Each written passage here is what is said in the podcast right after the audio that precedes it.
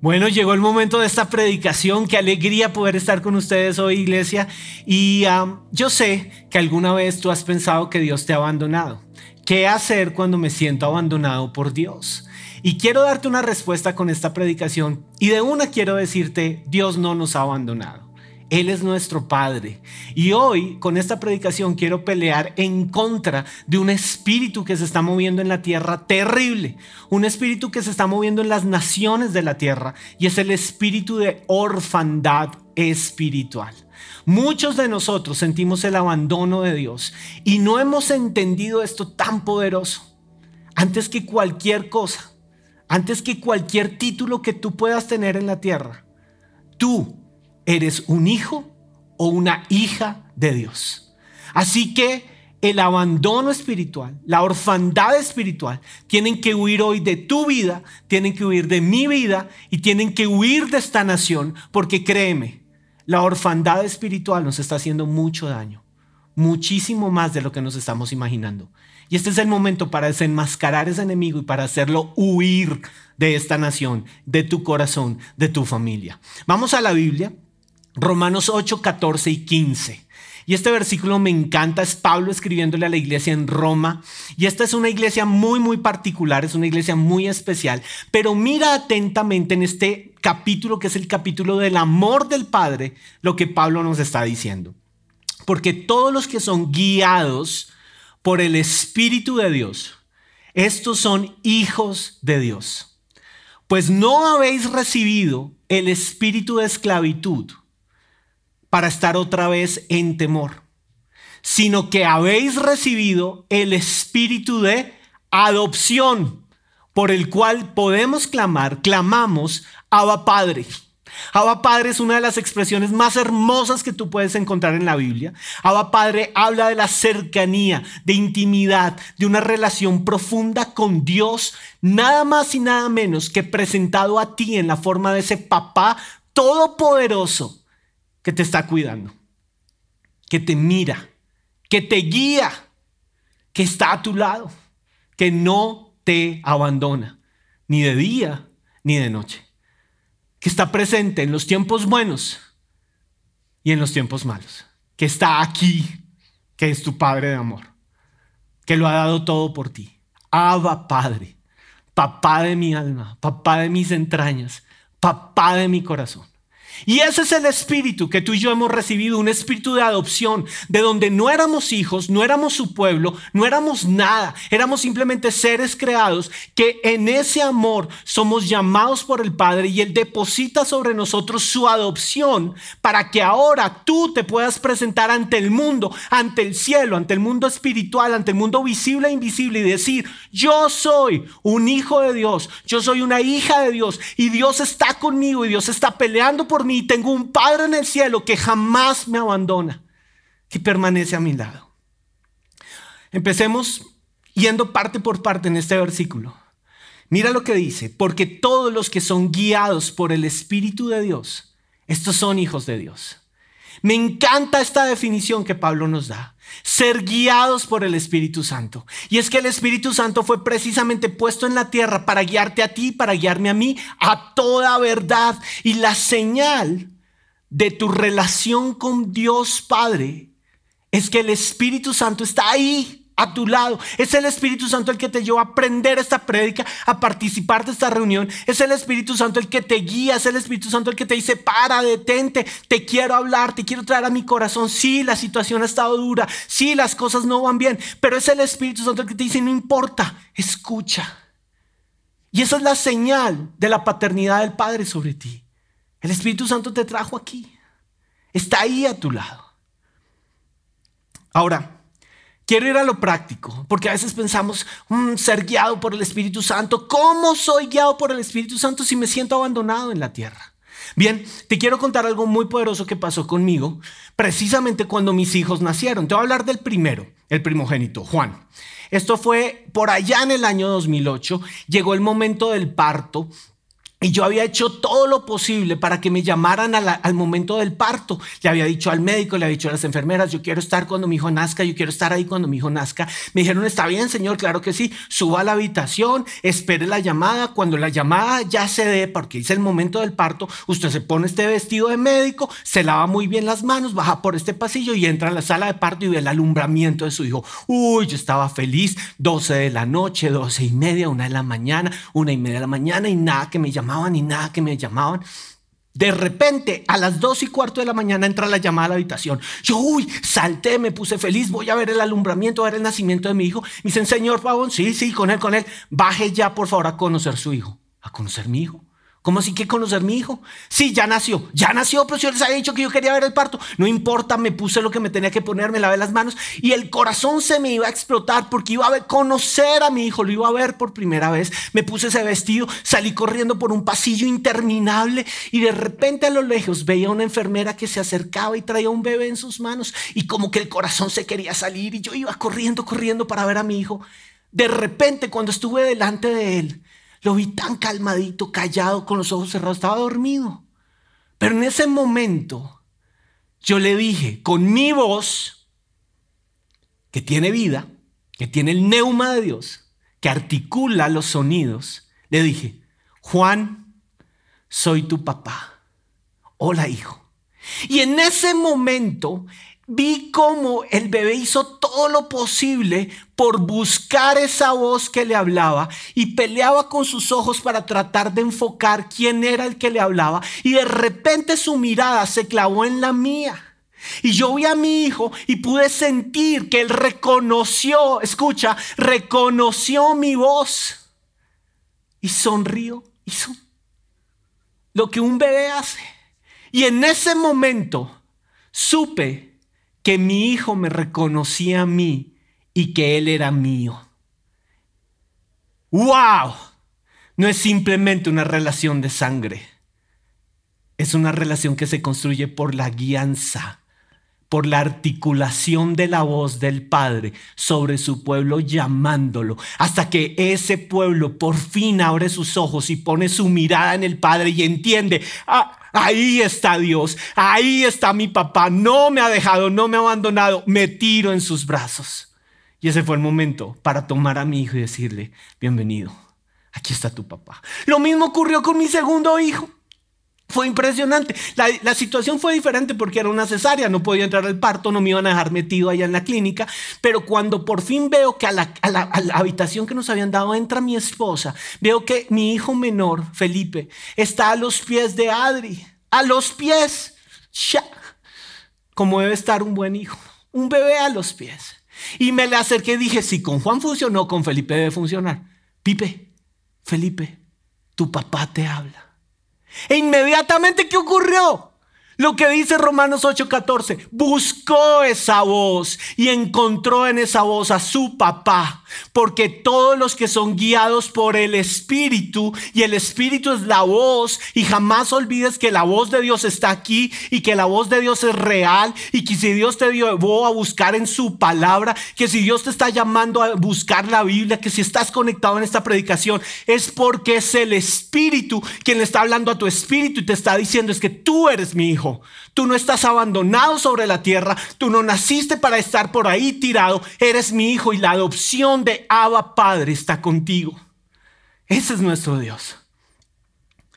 Y somos hijos de Dios. Y escuchamos su voz y la reconocemos. Pero mira lo que Pablo sigue diciendo.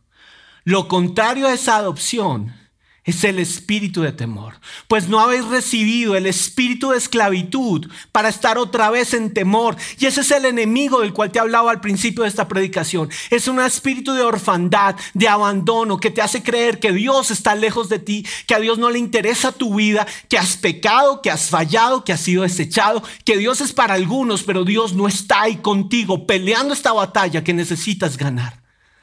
Ese es el espíritu de temor. Y hoy es un muy buen día para que tú y yo nos levantemos en fe y le digamos a ese demonio de temor que habla y que trata de dirigir nuestros pasos y que nos trae en un estado de orfandad espiritual y le podamos decir, huyes de aquí y te vas porque aquí un hijo de Dios guiado por la voz del Espíritu Santo y yo le pertenezco a él y no hay nada que me pueda separar de su amor. Es el amor del Padre sobre ti. Quiero decirte algo. Las cifras son terribles. En Colombia, entre marzo y noviembre del año pasado, el 2020, hubo 372 niños que entraron a la custodia de bienestar familiar abandonados por su padre y su madre. Espíritu de abandono. La pandemia ha traído una crisis de orfandad física. Se calcula que en Colombia hoy hay alrededor de un millón de niños y adolescentes en estado de orfandad orfandad física. Y la orfandad física es dolorosa. Sé lo que es la orfandad física. La orfandad física viene acompañada de una cantidad de sentimientos muy destructivos. Soledad, abandono, tristeza, miedo, terror, como lo dice Pablo aquí. Ira, rabia contra la vida, rabia contra la sociedad. Mira lo que estamos viendo en Colombia hoy, lo que estamos viendo no solo en Colombia, quiero decirte lo que estamos viendo en el mundo, son multitudes de jóvenes saliendo a las calles en un estado de ira, precisamente porque sienten el abandono. Pero es un abandono de alguien que no puede ser el Estado, que no puede ser un gobierno, que no puede ser un sistema político. El único que puede gobernar en tu vida para traer la paz y la dirección del Espíritu que hace huir ese sentimiento de orfandad, de sentirte lanzado en la tierra, solo, sin visión, sin esperanza, es tu Padre Dios, a través de su Espíritu Santo, por la persona de Jesucristo. Jesús es el camino al Padre. Y Jesús, y tengo que decirlo hoy, lo digo acá con convicción, Jesús es la respuesta. Juan 14, 6. Él es la respuesta, no hay otra respuesta, no hay otra forma de llegar al Padre sino a través de Jesús. Y la orfandad trae un dolor profundo en el corazón. Muchas veces he predicado acá sobre mi, mi condición cuando perdí a mi papá. Y sabes que para mí fue una situación dura. Sé lo que es la orfandad física. Es como si me hubieran quitado el piso, la tierra. De un momento a otro yo le decía a Dios, Dios, ¿por qué siento este vacío en mi corazón? Y ese vacío solo lo pudo llenar Dios. Y estoy seguro de eso. Hace un tiempo hubo un reto en la iglesia y estábamos hablando del Dios sanador. Y yo subí a mi Twitter precisamente un testimonio de la sanidad poderosa que hizo mi padre sobre mi esposa antes de casarnos. Cuando nos íbamos a casar, ella fue diagnosticada con una enfermedad terrible, una, una enfermedad autoinmune. Y supuestamente ella no podría tener hijos. Y nos casamos porque Dios la sanó. Y yo subí a mi Twitter un tweet diciendo, creo en un Dios sanador porque sanó a mi esposa antes de casarnos de una enfermedad autoinmune y hoy ella es la mamá de mis hijos. Y un muchacho respondió a ese Twitter y dijo, sí, qué bueno que a usted le haya ido bien con ese Dios del cual predica, porque ese mismo Dios yo le pedí que mi mamá no se muriera y mi mamá se murió. Cuando leí esa respuesta, sentí el espíritu de orfandad hablándome. Sentí lo que siento cuando veo a los muchachos de esta nación, a los muchachos del mundo entero, caminando por las calles, buscando una solución, buscando una respuesta, buscando que alguien haga algo, sin encontrar esa respuesta que parece cada vez más lejana a su vida. Y cuando ese muchacho me escribió, yo dije, Señor, hay dolor en la tierra. ¿Qué pasa entonces, Dios? Y Dios fue impresionante. Porque Dios me dijo, el mismo Padre que sanó a tu esposa es el mismo Padre que estuvo contigo cuando perdiste a tu papá. Yo soy tu Padre. Yo he estado contigo siempre. ¿Y sabes qué te puedo decir hoy? Yo tengo un Padre que camina a mi lado. Me impresiona con sus milagros, como el que hizo con mi esposa, pero también me acompaña en mi dolor cuando me perdí a mi papá de la tierra. Ese es mi Padre Dios. Y quiero que te levantes ahí donde estás y digas esta frase conmigo. Yo tengo un Padre que camina a mi lado. Yo tengo un Padre que camina a mi lado. me impresiona con sus milagros, pero también me acompaña en mi dolor. Dios está ahí contigo. Eres su hijo, eres su hija. Y aun cuando, cuando yo vi a Juan Marcos y vi a Felipe pequeños e indefensos, sabía en mi corazón que llegaban a una tierra que iba a ser adversa a ellos, llena de enfermedades, llena de dolor, llena de retos. Sé que tienen que enfrentar la vida. Y sé que van a tener que pasar por caminos duros. Pero como papá, lo único que espero es que siempre escuchen el aliento de vida de mi voz guiándolos en los días buenos y también en los días malos. Ese es tu Padre Dios. Malaquías, quiero que me acompañes a Malaquías. La Biblia tiene un versículo poderoso en la Biblia, es Malaquías 4, 5 al 6. Y este versículo de Malaquías ha hecho algo poderoso en mi vida. Amo la forma como termina el Antiguo Testamento. Esta es la forma como acaba el Antiguo Testamento. Estoy por enviarles al profeta Elías antes que llegue el día del Señor. Día grande y terrible. Él hará que los padres se reconcilien con sus hijos y los hijos con sus padres. Y así no vendré a herir la tierra con destrucción total. Mira esto tan poderoso. El Antiguo Testamento cierra profetizando una unción, una unción que tú y yo es lo que necesitamos clamar en este momento sobre la tierra, la unción de Elías. ¿Qué hace la unción de Elías? La unción de Elías hace que el corazón de los padres se vuelva al de los hijos y el corazón de los hijos se vuelva hacia los padres. ¿Para qué? Escúchalo para que la tierra no sea herida con destrucción. El espíritu de orfandad trae destrucción sobre la tierra. Escúchalo.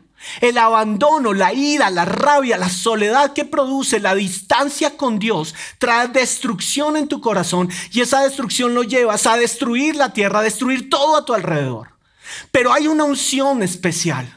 La unción de Elías que reconcilia el corazón de los padres con los hijos. Y tengo acá este recurso, son mis sillas porque este es el plan de Dios. El plan de Dios es que Él pueda estar sentado enfrente mío como papá guiando mi vida y que yo pueda recibir la dirección del Padre, escuchar su voz, seguir sus pisadas al punto que ya ni siquiera esta relación se ve yo te quiero, Padre, yo necesito escucharte, yo quiero escuchar tu voz, sino que incluso yo pueda caer al piso y decirle, Padre Dios, no me sueltes, Padre Dios, escúchame, Padre Dios, te necesito. Y el Padre Dios me suba en sus brazos, me siente aquí en sus piernas y me diga, estoy contigo, como un niño, como un niño que necesita a su papá. Pero el espíritu de orfandad lo que hace es esto Dios no me entiende, Dios me juzga, tengo temor por la esclavitud, tengo temor de su castigo, yo no quiero escuchar su voz. Yo creo que hay cosas que me estoy perdiendo en la vida. A mí me toca solo, a mí me toca realmente solo. Toda mi vida me ha tocado solo. A mí me toca enfrentar las situaciones. Dios me está quitando mi libertad. Dios todo lo prohíbe. Dios no me deja ser libre. Dios me quitó los sueños. Dios no entiende que me va mejor. Y aquí es donde la ira me lleva a estar en oposición a Dios, me lleva a sacar a Dios de mi vida, me lleva a perderme esta relación de intimidad y de cercanía. Y de repente yo estoy enfrentando todo un mundo en absoluto abandono, sin saber qué hacer y sin saber cómo reaccionar. Espíritu de orfandad espiritual. La orfandad espiritual hace que tu corazón se aleje del Padre y tú huyas de su presencia. Pero lo que tenemos que clamar es que en este momento sobre Colombia, sobre tu familia, sobre tu vida, esto se rompa. Y venga esa unción de Elías, esa unción poderosa que hace que el corazón del Padre vuelva hacia el corazón del Hijo y el corazón del Hijo vuelva hacia el corazón del Padre. Y de repente el enemigo ha hecho cosas tan fuertes que aun cuando Dios está aquí esperando para escucharte, para recibirte, para que te votes ante Él, para alzarte, la figura de papá en tu vida, que se fue, que te abandonó, que nunca fue, que has juzgado, también empezó a girar su silla. Y el cuadro doloroso hoy en esta nación es de familias en donde el corazón del papá mira hacia un lado y el corazón del hijo mira hacia otro lado. Y se rompió lo único que puede sanar tu vida. La relación de Abba Padre.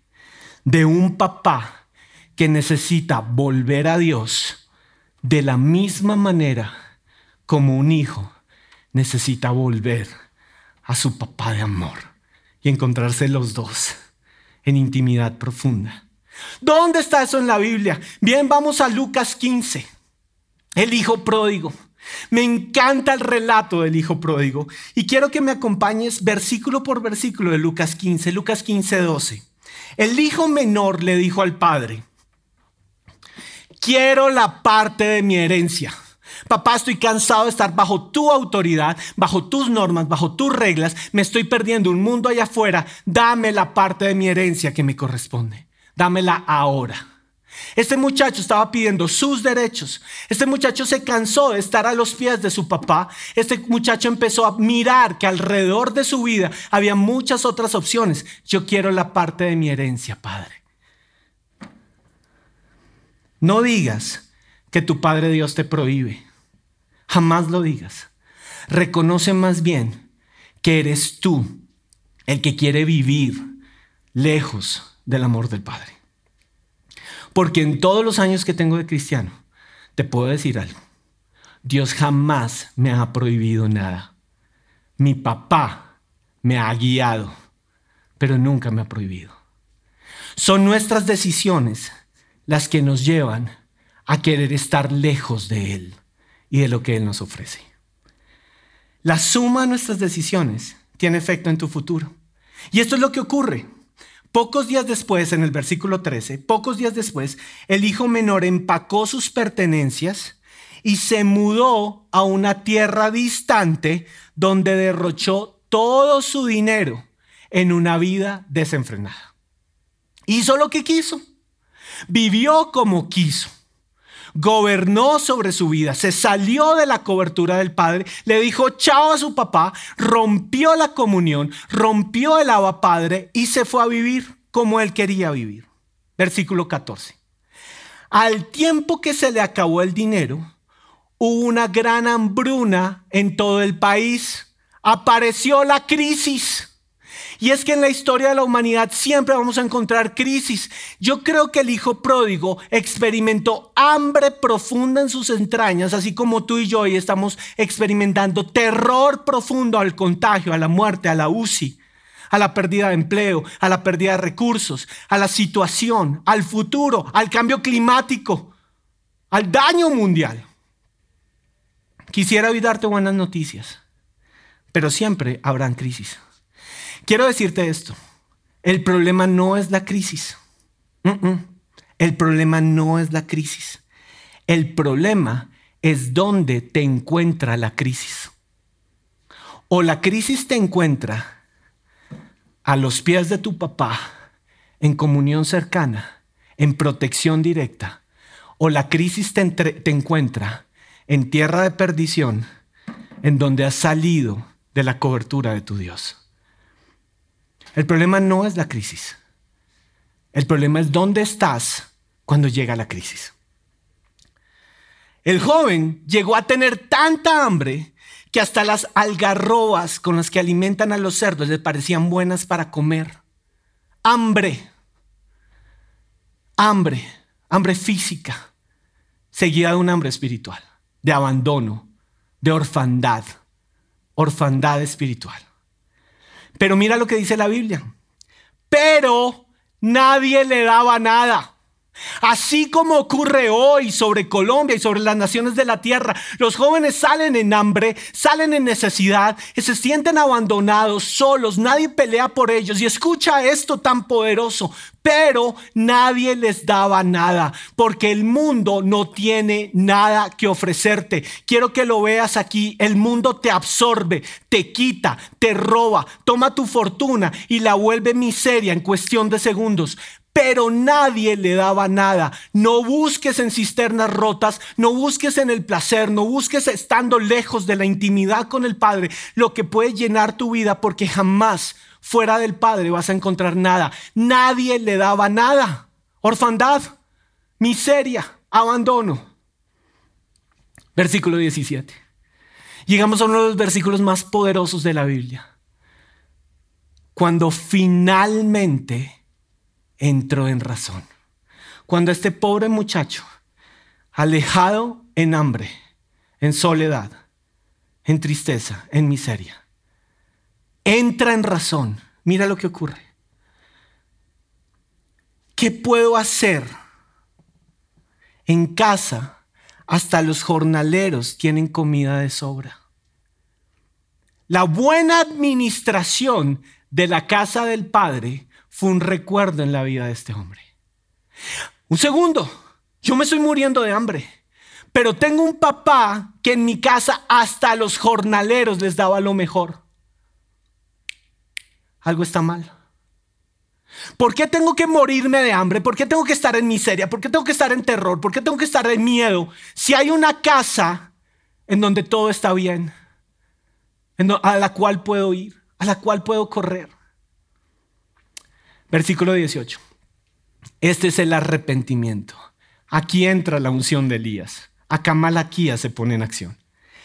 Volveré a la casa de mi padre y le diré, Padre, he pecado contra el cielo y contra ti.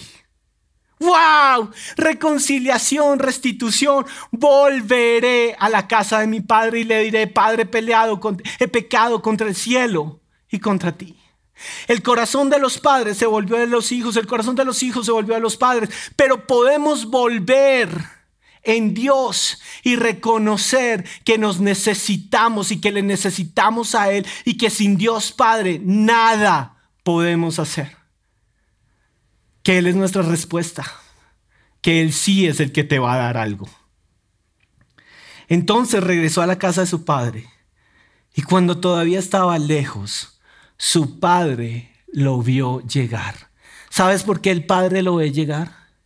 porque aun cuando el muchacho decidió irse y giró su silla y se fue, este Padre de amor nunca ha dejado de esperar por el reencuentro y de esperarte con ternura, esperando que tú regreses a Él. ¿Viste la adoración de hoy? ¿Viste cómo Juan Muñoz guió la alabanza? Es Dios esperando a sus hijos. Es Dios firme en su silla porque el Padre sigue en su trono, amándote, esperando por ti. Quiero que descubramos a Dios en todo esto. Hay una buena administración, hay un corazón, hay alguien que te espera, hay alguien que no se ha ido, hay alguien que permanece, hay alguien eterno, Él es el eterno que nunca va a abandonar la silla de la casa. Y me encanta esto porque cuando el padre regresa, el hijo regresa, perdón, a los brazos del padre, ni siquiera el papá lo deja hablar. El papá lo había visto a lo lejos, lo ve venir. Y el versículo 20 dice, lleno de amor y compasión, corrió hacia su hijo, lo abrazó y lo besó. Este es mi hijo, esta es mi hija. No tienes que hablar del pasado, no tienes que hablar de la pérdida, no tienes que contarme lo que pasó. Vuelve a casa, que empiece la fiesta, que empiece la fiesta. Hay un Dios que nunca ha abandonado a su pueblo. Hay un Dios que está esperando por la reconciliación. En esta casa, que es su iglesia, en el lugar de su presencia, quiero que escuches esto. En esta casa, siempre, siempre habrá una silla para ti esperándote. Tú eres hijo de la casa. Tú eres hija de la casa. No hay abandono. El Padre sigue en su trono esperándote. Culturalmente, en la época en que esto es escrito, jamás un anciano saldría corriendo. Eso era perder dignidad. Eso era hacerse poca cosa socialmente. Quiero decirte esto. Para el Padre no hay límites en su amor por ti. Y si Él tendría que hacerse vil otra vez para encontrarse contigo y caer ahora Él a tus pies y restaurar la relación con su Hijo, Él lo haría. Porque así lo hizo Jesús al morir en la cruz por ti. El Padre jamás dejó la silla vacía. Y jamás el Padre quiere que tu silla se quede sin la presencia de aquel que vale la sangre de su Hijo eternamente y poderlo disfrutar juntos por la eternidad. Ese es tu Padre y está esperando por ti. Quiero que te coloques de pie donde estás.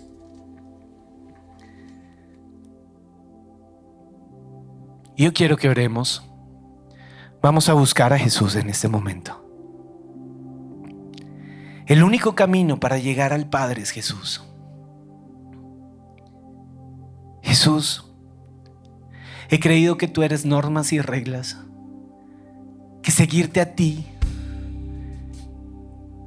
es perderlo todo. Y he preferido ganar al mundo. Y me ha ido mal. Ha venido el terror. He sentido este abandono. Señor, nadie me da nada. Voy a ser honesto delante de ti. Nadie me da lo que estoy necesitando en este momento. Me siento hueco, vacío, solo, lleno de temor, de terror, lleno de rabia, lleno de ira. Me duele, Señor, lo que pasa en el mundo. He juzgado tu nombre. He dicho, ¿y dónde está Dios? ¿Dónde está Dios? Hoy quiero verte en tu trono. Ahí estás, esperándome. Y yo corro a ti. Dios, abro mi corazón. Tu amor avanza. Tu amor avanza y rompe mis muros. Oh, Atrás. Todo lo dejo atrás. atrás, todo lo dejo atrás. Tu gracia es más grande. Tu gracia es más grande que mi fracaso. Y vuelvo a mi hogar. Díselo, tú eres mi hogar. Tú eres mi hogar, seguro en tus brazos. Te pertenezco a ti.